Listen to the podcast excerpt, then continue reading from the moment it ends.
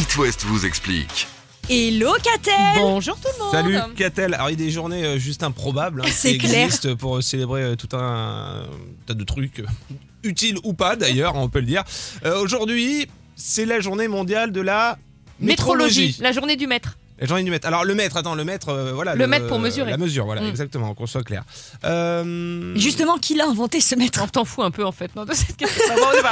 Alors, euh, 20 mai, journée du maître, parce que le 20 mai 1875, dans un délire total, une convention s'est réunie et a consacré le maître comme valeur universelle. Ah, comme ça Voilà, le traité avait été ratifié par 17 États à Paris et ça a mis un peu d'ordre dans un truc qui était avant un joyeux bordel. ah ouais, C'est-à-dire qu'en France, voilà, au moment de la Révolution, il y avait plus de 700 façons de mesurer. Oh.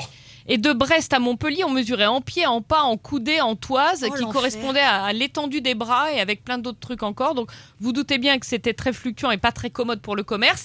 Alors, on a réuni des savants et dès 1791, ils ont décidé que la mesure devait être le mètre. Et à quoi correspondait le mètre? Ah oui. Alors là, tenez-vous, à la longueur établie comme égale à la 10 millionième partie du quart du méridien. et comme Ok, quoi, c'est j'ai rien réfléchi, compris. d'accord. Des savants, je vous ai dit, des savants. Oh là là, mais t'imagines avant tu faisais appel à un archi qui bossait avec Ouais, un tout, maçon euh, ouais, qui- c'est ça. Oh, le bordel la maison. Tu vois l'état. Bon, euh, mais on mesurait combien méridien pour Ben voilà, alors le même problème c'était ça, parce que pour trouver le 10 millionième partie du quart du méridien, il fallait savoir ce qu'était le méridien.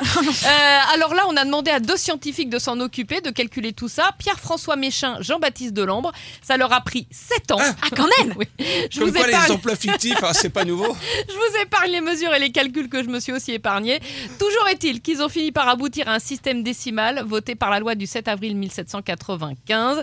Et la France a fait euh, le maître étalon en platine, parce qu'il existe un maître étalon euh, de la bonne. Ben oui, il faut, il faut bien comparer à quelque chose. Donc il y, a, il y a une barre en platine qui est le maître étalon. Mm. Euh, voilà. Et euh, la France a offert, disent les textes, à tous les temps et à tous les peuples se mettre en toute simplicité.